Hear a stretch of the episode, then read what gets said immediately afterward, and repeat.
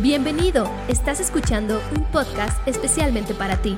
Síguenos en nuestro canal Javalia México. Cumplimos 501 año de la Reforma Protestante.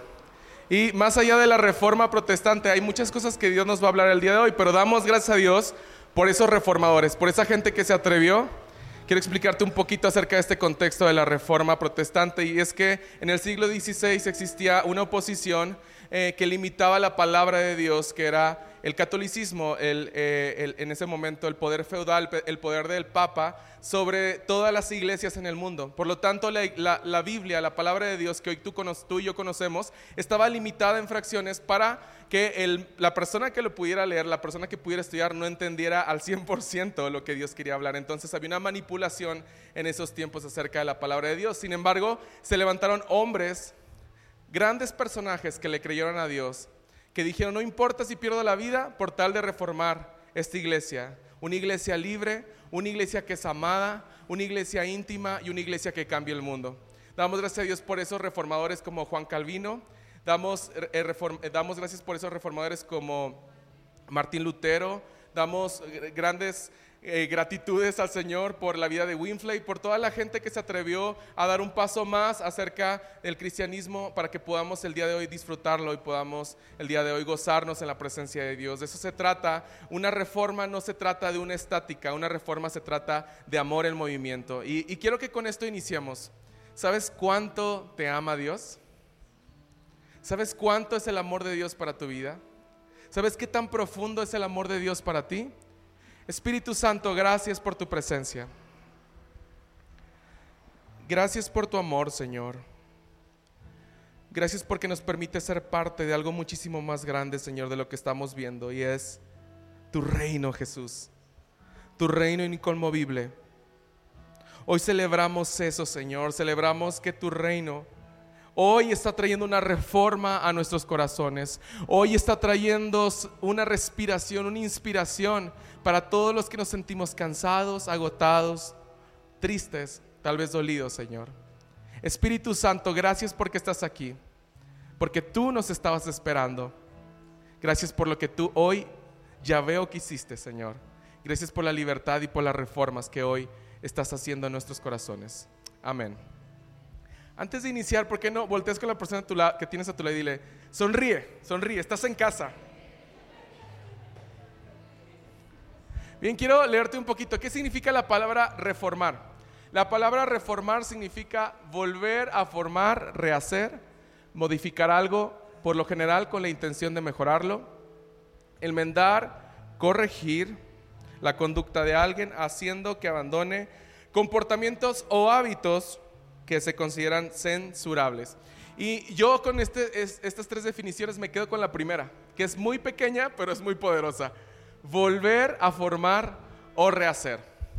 Por lo tanto, si tú y yo queremos vivir en una reforma, si queremos vivir en lo nuevo de Dios para nosotros, para esta temporada, para la iglesia local, que a fin de cuentas todos los que estamos aquí sentados luchamos por eso, ¿sí o no?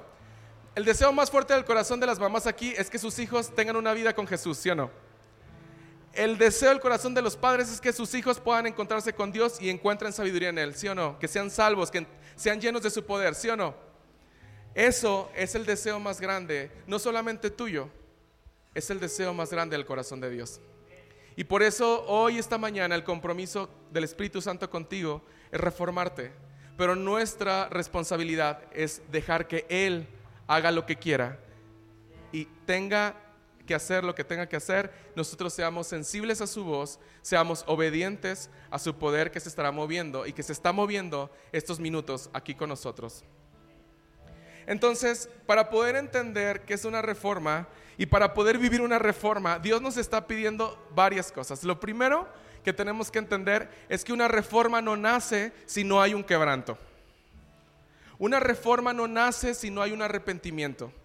Una reforma no nace si no hay una acción que muestre un genuino y total cambio de dirección de una vida pasada que también llevábamos, eh, muchas gracias, que llevábamos pecaminosa, llevábamos eh, accidentada, no sé, muchas situaciones. Una reforma nace en un arrepentimiento genuino. Digan conmigo genuino. Ahora, quiero hablarte un poquito acerca de una reforma que cambió completamente el curso de la historia. Y esa reforma es una reforma que produjo un gran, un gran siervo de Dios. Pero antes de eso, hay, una, hay un tiempo, un lapso, donde el Espíritu Santo ya no habla más a los siervos, ya no se levantan más profetas y resulta que se llaman 400 años de silencio. Y precisamente el día de hoy nuestro mensaje se llama 400 años después. Y precisamente se llama 400 años después porque pasaron justamente 400 años desde la última vez que Dios habló en Malaquías a sus profetas hasta el Nuevo Testamento. 400 años donde tenía que ser guardada la voz de Dios para que el pueblo pudiera ser salvo y pudiera vivir en un arrepentimiento. 400 años de haber cumplido, hecho realidad, una promesa que estaba gestada desde el cielo, desde lo eterno. Y esos 400 años eh, que están divididos entre el Nuevo y el, entre el Antiguo y el Nuevo Testamento, realmente yo quiero que te puedas imaginar una escena. Imagínate el pueblo de Israel el pueblo de Israel, después de haber pasado por quebranto, por dolor, por mucha tragedia, por muchas situaciones, por una purificación, hay algo que Dios les habla en ese desierto. Hay algo que Dios les dice a ese pueblo antes de tomar su lugar, antes de tomar la tierra que, Dios tenía para ellos. Hay una cláusula que el Señor le puso al pueblo de Israel para que pudieran entender su lugar en el reino y pudieran entender su lugar en la tierra. Porque Dios hace reformas en todos aquellos que entienden su lugar en el cielo y en la tierra. ¿Lo crees? El pueblo de Israel el pueblo de Israel venía saliendo de esas 40 años, 40 años, ¿se acuerdan que la semana pasada veíamos eso un poco? Eh, cerrando una serie de libertad, veíamos como 40 años no bastaron para que el pueblo de Israel pudiera arrepentirse.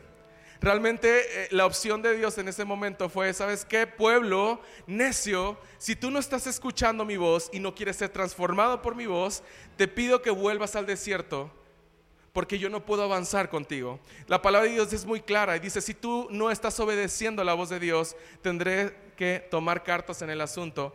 La palabra de Dios también nos dice que solamente los hijos de esas generaciones fueron los que tomaron realmente la promesa que Dios tenía. Pero para tomar esa promesa sucede algo. El Señor tiene que quebrantar a los que quedan. El Señor tiene que afligir todavía a los que quedan. El Señor tiene que seguir purificando. Dice, por si este pueblo de dura cerviz, por si este pueblo que todavía no entiende, sigue con sus mismas ideas y sigue replicando la cultura de sus generaciones pasadas, yo tengo que purificar.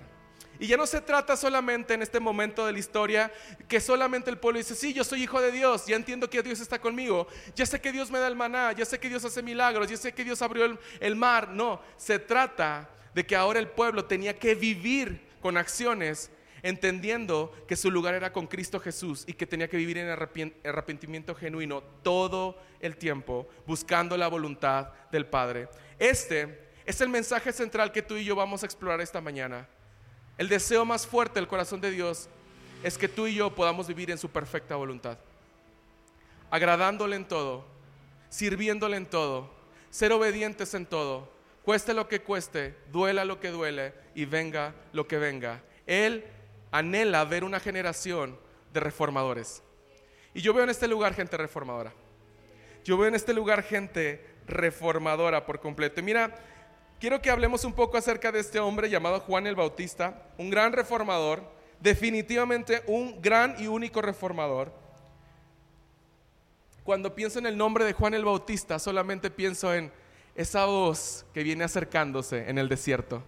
Esa voz que viene acercándose en el, en el desierto diciendo, hey, estoy preparando camino para el Mesías. Estoy preparando camino para el que ha de venir. Estoy preparando una generación amorosa por la presencia de Dios, leal y santa y pura a la presencia de Dios. Este es el ministerio de Juan y ahorita te voy a explicar un poco más. Pero ahora quiero que nos pongamos en un momento de la historia donde estaban pasando muchas cosas. Y es el Malaquías 4.5. Si estás anotando, me encantaría que lo notaras. Sino que en, pantalla también va a aparecer. He aquí, yo os envío al profeta Elías antes que venga el día de Jehová, grande y terrible. Él hará volver el corazón de los padres hacia los hijos y el corazón de los hijos, ¿a quién? no sea que yo venga y hiera la tierra con maldición. 400 años se cierra el Antiguo Testamento. Malaquías, en ese momento esa promesa, esa profecía se cierra 400 años después de que fue hablada esa palabra al pueblo de Israel. 400 años después surge la realidad de esa promesa. Y aquí quiero hacer un paréntesis, 400 años de silencio. 400 años donde no se supo nada de la voz de Dios. 400 años donde no había un mover. 400 años donde no se levantaron profetas. 400 años donde no se levantaron precursores. 400 años. Estás hablando de muchísimas generaciones. Ahora, muchas veces Dios nos habla y da promesas a nuestros corazones y cuando nos dice, yo te voy a usar y voy a levantar una generación contigo y voy a hacer esto y te voy a sanar, llega el día siguiente que nos dieron esa promesa y estamos, Señor, ¿por qué no me la das? ¿Por qué te tardas tanto? ¿Por qué sufro tanto, Señor? ¿Por qué me pasa esto tanto a mí? ¿Por qué me sucede? ¿Por qué mi familia sigue lejos de ti? ¿Por qué? Y el Señor hay algo que está gestando, porque el silencio de Dios no significa que Él no está actuando. Tal vez el día de hoy estás sentado aquí y me atrevo a decir que en este lugar hay personas que están pasando por problemas y por procesos muy fuertes y de mucho quiebre. Y sabes, el Señor te está diciendo, dame ese proceso. Dame esa situación que tienes. Yo quiero actuar. Yo quiero actuar en medio de tu silencio. Señor, es que no me escuchas. Es que no me siento escuchado por ti. Es que no siento que tú me escuchas. Y el Señor te dice, hey, confía en mí. Confía en mí. Y sabes algo, yo puedo ver al pueblo de Israel en esos 400 años de no, de silencio completo, yo puedo ver al pueblo de Israel y puedo escuchar al pueblo de Israel diciendo, sé que lo harás otra vez. Y otra vez. Oh, oh, oh, oh. Y estaba el pueblo de Israel. Y estaba el pueblo de Israel. Y entre ellos decían, ¿sabes qué? Está el silencio de Dios. Pero confío en Él. Porque yo sé que tú mueves montañas. Sé que lo harás otra vez. Sé que lo harás otra vez. Tal vez no puedo escuchar, tal vez no puedo sentir, tal vez no puedo verme en un proceso totalmente listo y libre en 100%, pero sabes algo, Dios ya lo hizo y lo va a volver a hacer, y lo va a volver a hacer, y lo va a volver a hacer. Y tus pláticas con las personas que tienes a tu lado, y tus pláticas con esas personas que te dicen, es que ya se tardó mucho Dios, es que no sé cuándo va a venir, es que no sé cuándo va a responder, tú le vas a decir, oh, oh.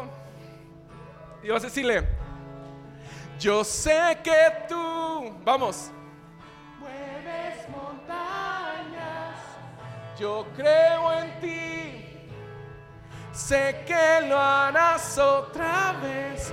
Abriste el mar en el desierto. Yo creo en ti. Sé que lo harás otra vez. Así le decía un israelita al otro israelita. Sé que lo harás otra vez. Y con la lágrima sé que lo harás otra.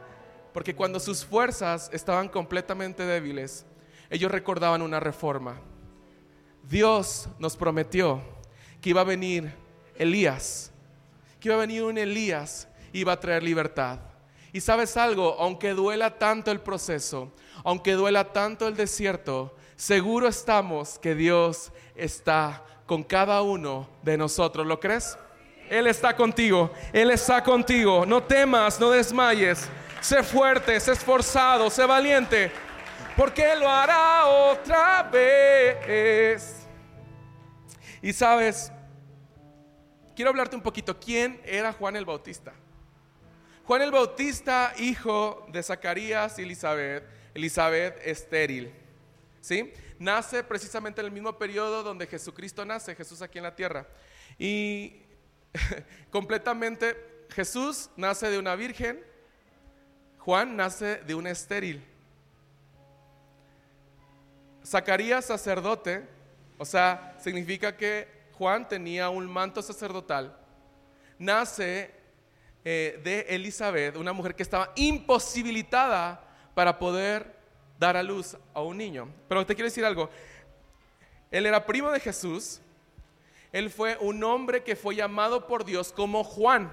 O sea, cuando Zacarías recibe al ángel y el ángel le da el mensaje, le dice, Dios quiere que le llames ese hijo Juan y, dice, y llamarás por nombre Juan.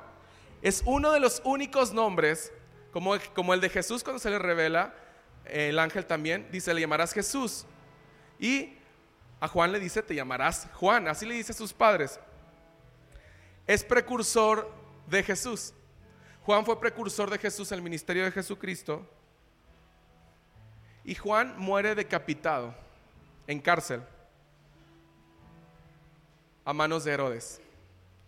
Entonces te dice una cinta cronológica bien rápida, pero la vida de Juan no fue nada sencilla. Para empezar, nace en medio de una imposibilidad. Digan conmigo imposibilidad. Ok, para Dios no hay imposible. Porque todos los diagnósticos que eran para Elizabeth y para Zacarías, a pesar de ser un hombre y una familia de Dios, escogida por Dios, ellos decían, Señor, yo voy a seguir esperando en ti porque tú lo vas a hacer otra vez. Señor, si tú nos proveíste en esto, si tú nos diste este milagro, si tú sanaste, si tú levantaste al paralítico, sé que lo harás otra vez y sé y confiamos que nuestro sueño será realidad, tener un hijo que te ama y que te sirva. Juan lo logró, Juan lo hizo. Juan se levantó, Juan se levantó entre la nada, Juan se levantó entre la negatividad del, diagnóstico que estaba aquí. Y hoy hablo a enfermos en este lugar. Hoy hablo a gente que se siente imposibilitada en este lugar. Porque para Dios no hay nada imposible. Porque para Dios no hay nada imposible. Tal vez ves tu proceso como algo imposible, difícil de terminar, pero Él lo hará otra vez. Si Él te ha rescatado, si Él te ha salvado, sé que lo hará otra vez. Sé que lo hará otra vez familia. Así que esta mañana el Señor está reformando el pensamiento imposibilitado, el pensamiento que se sentía juzgado, el pensamiento que se sentía enfermo para darle una sanidad completa en Cristo Jesús. En Lucas 1, 13 dice esto que te redacte ahorita. Dice, pero el ángel le dijo a Zacarías, no temas porque tu oración ha sido oída. Y su mujer Elizabeth te dará a luz un hijo, llamará su nombre Juan y tendrás gozo y alegría, y muchos se regocijarán de su nacimiento, porque será grande delante de Dios. ¿Qué será? Juan será grande. Porque lo que yo te he prometido, Javalia, será grande delante de Dios. Familias que están aquí, personas que están aquí, hijos que están aquí, lo que Dios te ha prometido, no solamente estás esperando que suceda, sino cuando suceda será completamente grande y añadirá un gozo y una alegría que nadie podrá parar jamás. Dice, porque será grande delante de Dios. No beberá vino ni sidra. Escuchen esto. Y será lleno del Espíritu Santo. Aún desde el vientre de su madre. Y hará que muchos de los hijos de Israel se conviertan al Señor, Dios de ellos. E irá delante de él con el espíritu y el poder de quien? De Elías para hacer volver los corazones de los padres a los hijos y de los rebeldes a la prudencia de los justos, para preparar al Señor un pueblo bien dispuesto. En este momento se estaba cumpliendo una profecía de más de 400 años de antigüedad que el Señor le había revelado al profeta. En ese momento se estaba cumpliendo Elías, el espíritu de Elías estaba a través de Juan.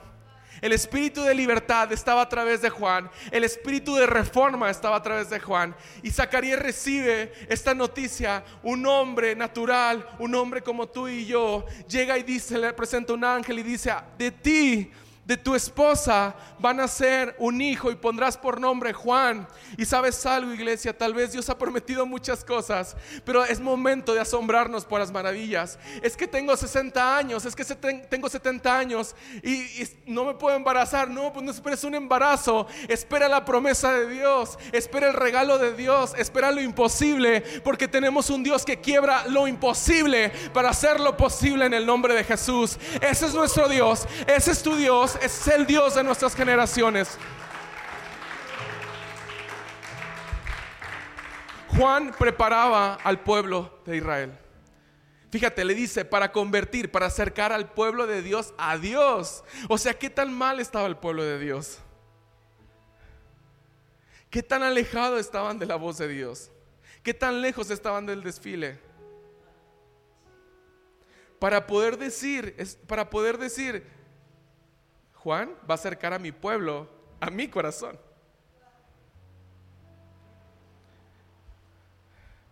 El pueblo de Israel estaba pasando por un momento de quiebre profundo y es que 40 años en el desierto no bastó. 40 años de purificación no bastó, pero era momento era momento, era el preciso momento donde Juan se estaba levantando de la nada en medio del desierto y decir, hey, pueblo de Israel, pueblo de Dios, pueblo perezoso, pueblo que se la pasa diciendo cosas que nunca van a suceder, porque sabes que están dudando, porque sabes que tienen miedo y sabes algo, en medio de la duda solo existe algo, lo imposible, pero en medio de la creencia, en medio de la fortaleza, en medio de la fe, sucede lo posible. El pueblo de Dios, el pueblo de Dios en ese momento estaba en una incredulidad, estaba sumergido, estaba diciendo 400 años y no veo a nadie. 400 años y no hay voz. 400 años y no se levanta ningún profeta. ¿Qué más va a pasar con esto? Necesitamos una reforma. Y sabes, la reforma llegó a través de, Juan. Y cuando llegó Juan dijo, ok, yo tengo que hablar con ustedes, pueblo. Yo tengo que hablar y tratar con ustedes. Porque el Dios grande tiene algo para ustedes, pero primero tenemos que quebrar mentalidades, primero tenemos que quebrar corazones duros, primero tenemos que quebrar espíritus que están en mentira, primero tenemos que quebrar enfermedades. Y él habló así a su pueblo. Y miren, el Marcos 1.1,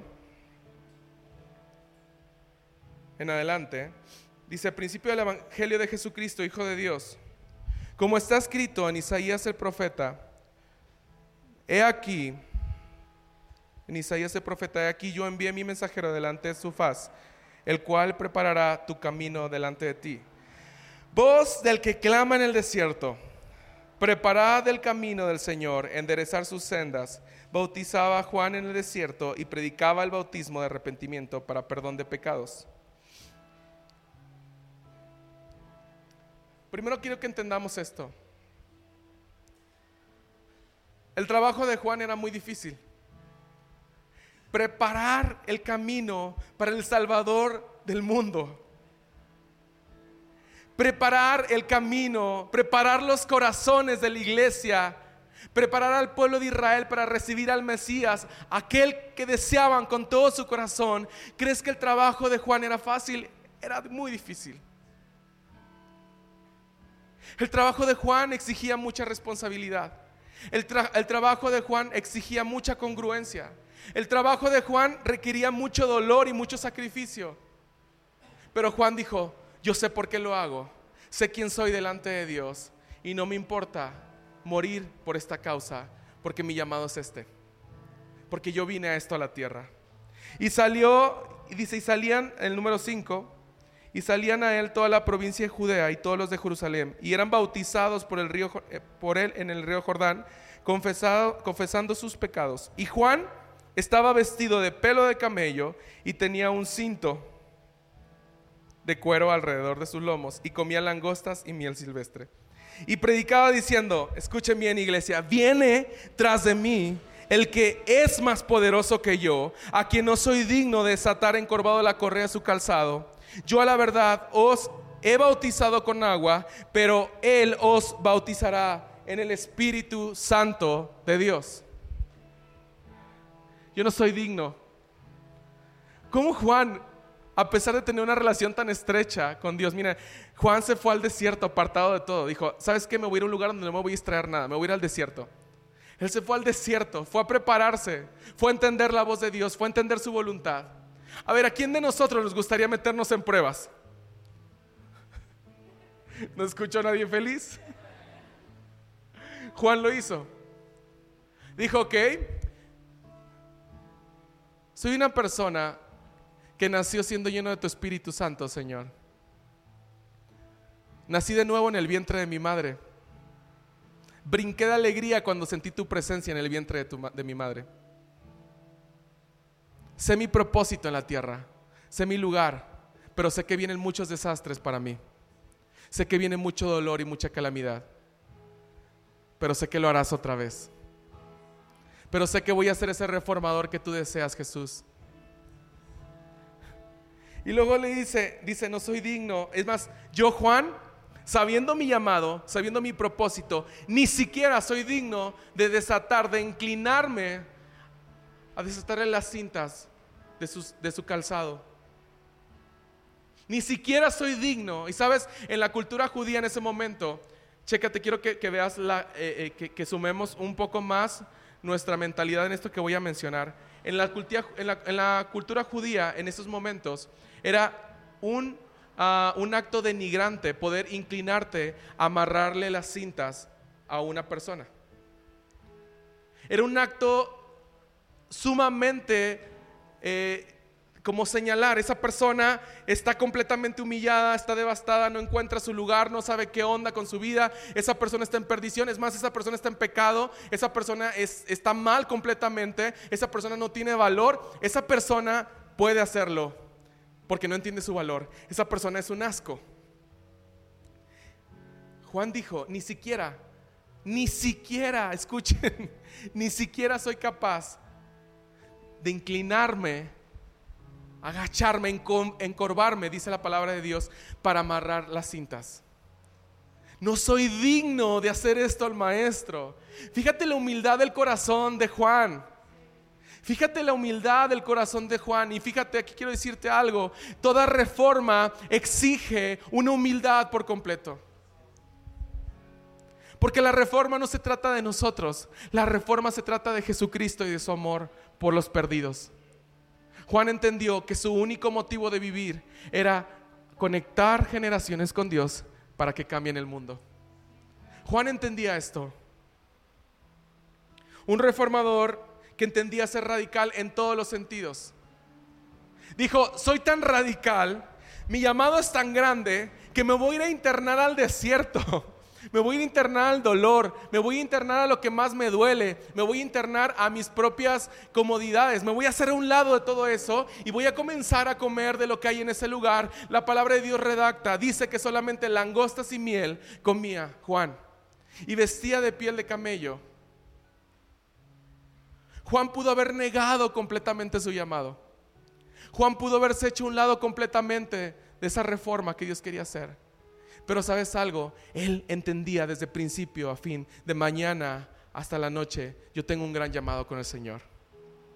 Yo tengo un gran destino y lo voy a cumplir. Así que hoy, esta mañana, quiero hablarte tu corazón. Quiero hablarte tu alma. Tal vez el dolor es muy fuerte. Tal vez la vergüenza es muy fuerte. Tal vez ves tan lejana la promesa pero seguro estamos que Dios lo va a hacer. Y sabes algo, si hoy esta mañana estás débil en tu fe, yo te puedo decir, hoy Eliud Cabrera se suma a tu fe. Hoy Eliud Cabrera ora por esa fe.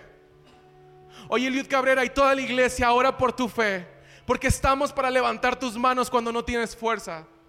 Estamos para cantarte y decirte, seguro estamos que Él lo va a hacer otra vez. Estamos para vivir contigo esa fe y compartir esa esperanza. Estamos para levantarte.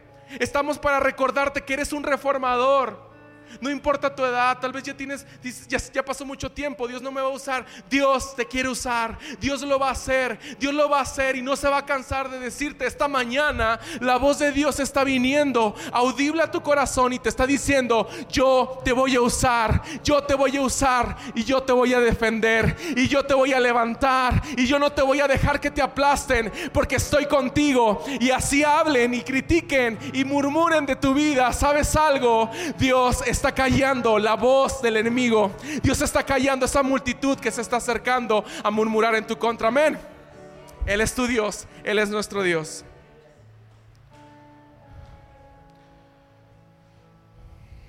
Y sabes, Él predicaba de dos cosas. Primero, reconocer pecados. Para poder reformarnos necesitamos reconocer pecados. Y esta es la reforma más fuerte que Juan hizo en su vida. Ok, pueblo de Dios, miren, aquí estoy, soy el que estoy abriendo el camino. Ese, es Elías que estaban esperando, hey, aquí estoy. Pero, escuchen, más allá de su, de su emoción, yo necesito una convicción. Y esa convicción lleva arrepentimiento. lleva a pedir perdón de pecados. El pueblo de Dios empezó a clamar por arrepentimiento.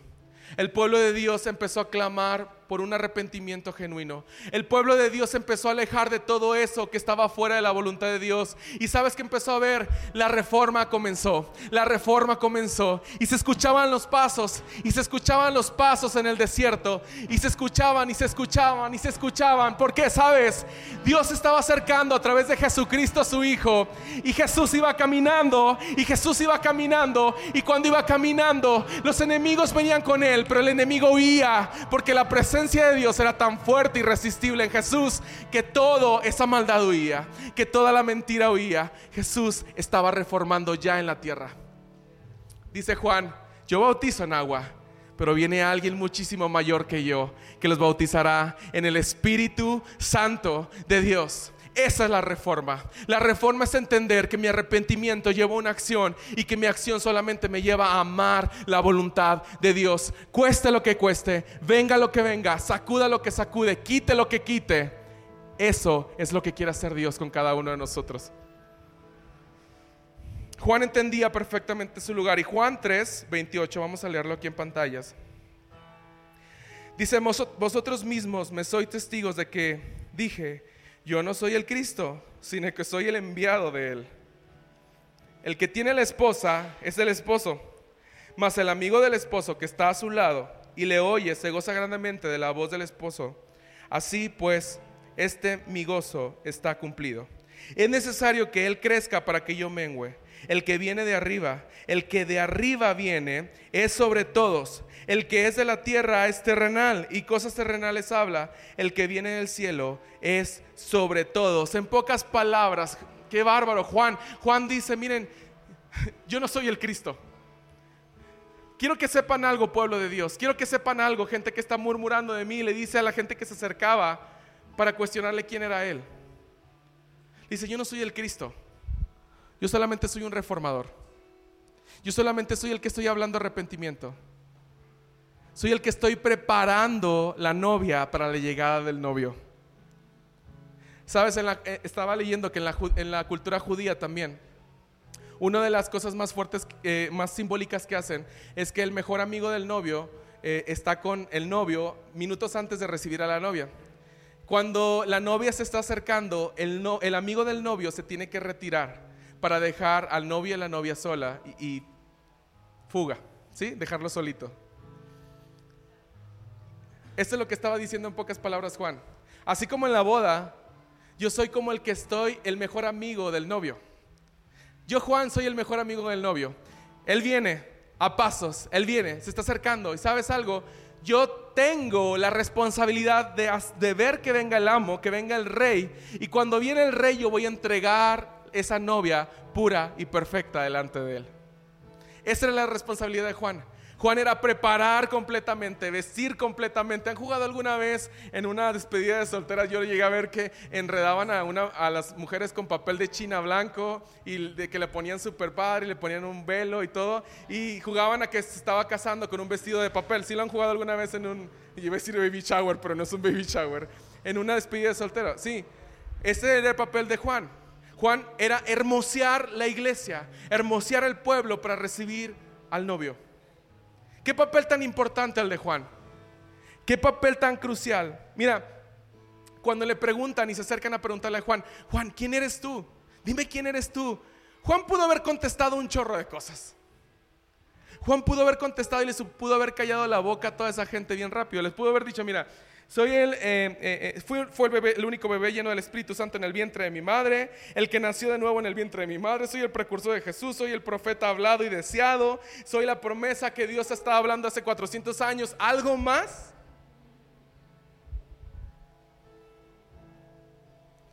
Juan pudo haber dicho esto.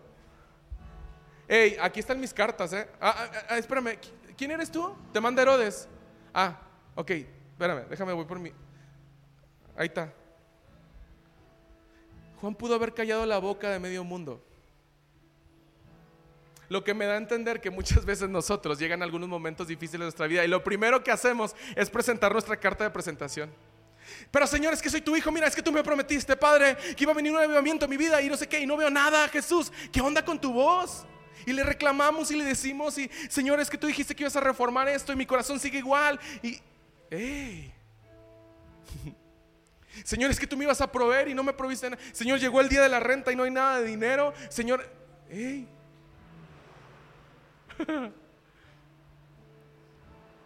Señor, es que yo no veo que mis hijos se acerquen contigo.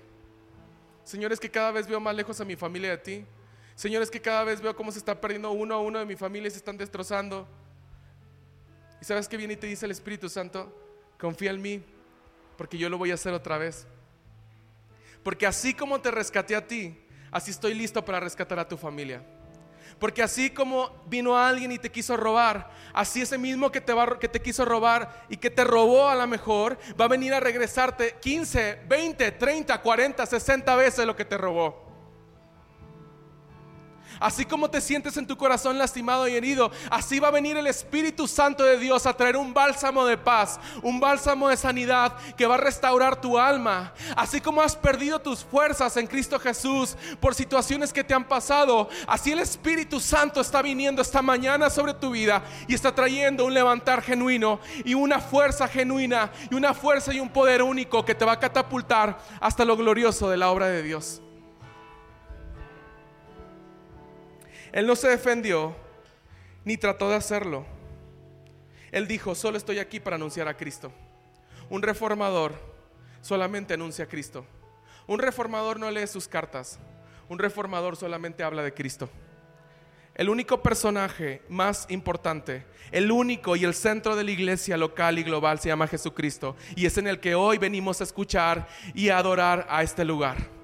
El único lugar donde podemos exaltarle y glorificarle es en este lugar, no, es en todas partes, es en tu casa, es en tu trabajo, es en tu escuela, es en todas partes. Levantar un altar para que el nombre de Cristo sea anunciado, para que el nombre de Cristo sea levantado. Ese es nuestro papel. Tu papel y mi papel no es solamente ser un cristiano de domingo. Mi papel no es, ni tu papel es solamente venir y sentarte y escucharme y perdona mi iglesia, pero tú necesitas activarte.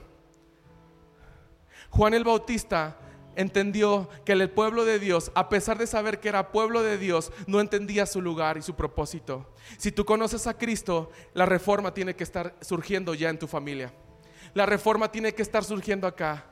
La reforma tiene que estar siendo levantada. Y sabes algo, iglesia, Dios te ama tanto, Dios necesita tanto que te levantes, Dios necesita, nuestras generaciones necesitan escucharte a ti. ¿Qué estamos haciendo el día, para, el día de hoy para reformar? ¿Qué testimonio estamos dando delante de todos? Iglesia, te tengo una noticia. Esta mañana aquí no viniste por casualidad. Viniste para escuchar la voz de Dios. Y esa voz de Dios en el nombre de Jesús está reformando pensamientos, está reformando corazones, está reformando ideas, está reformando tu manera de ver a Cristo. Jesús es más que una religión. Jesús es amor en acción. Deja de condenar. Deja de juzgar al perdido y corre a abrazarlo. Deja de etiquetar personas porque no creen lo que tú crees y muéstrales quién es en el que tú crees. Juan entendió esto y lo vivió de esta forma. Ahora quiero que veamos juntos una escena y te voy a pedir que cierres tus ojos para no distraernos. Quiero que imagines esta escena que te voy a contar.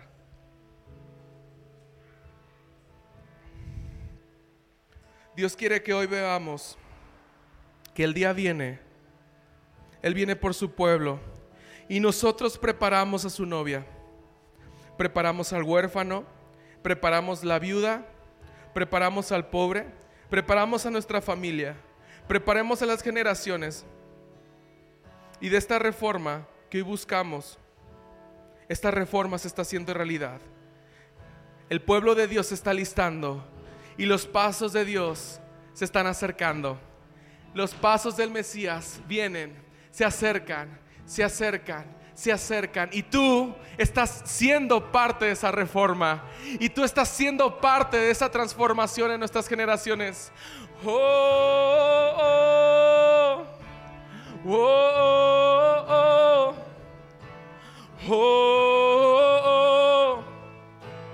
Oh,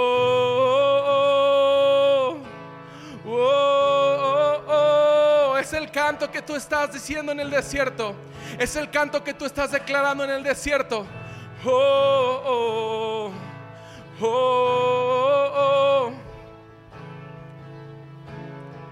Yo sé que tú mueves montañas. Yo creo en ti. Sé que lo harás otra vez. Abriste el mar. Eso está haciendo el Señor. Yo creo en ti.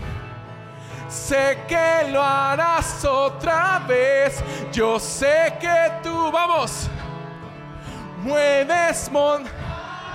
Declara esto sobre tu problema. Sé que lo harás otra vez. Abriste el mar en el desierto. Yo creo en ti. Sé que lo harás otra vez. Sé que lo harás otra vez.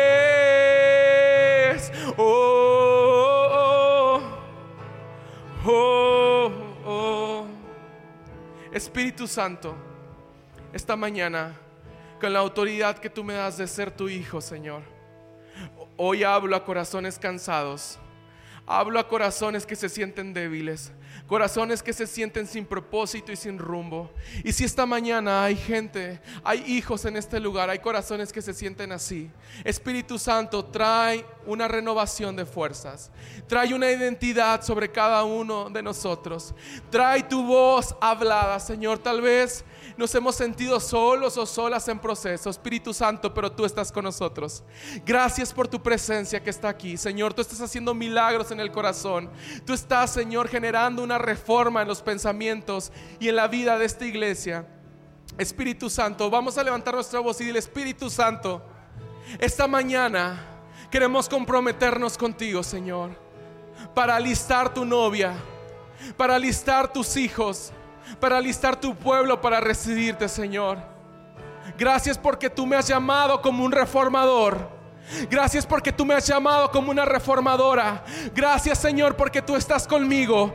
Gracias Señor porque estás con mis generaciones. Gracias porque estás con mis hijos, con mis hijas. Gracias porque estás con mi esposa, mi esposo. Gracias porque estás en mis generaciones, Señor. Gracias por llamarme a ser un reformador, Espíritu Santo. Dale toda la gloria y dale toda la honra a Él, porque Él es el único digno, es el único santo. Oh,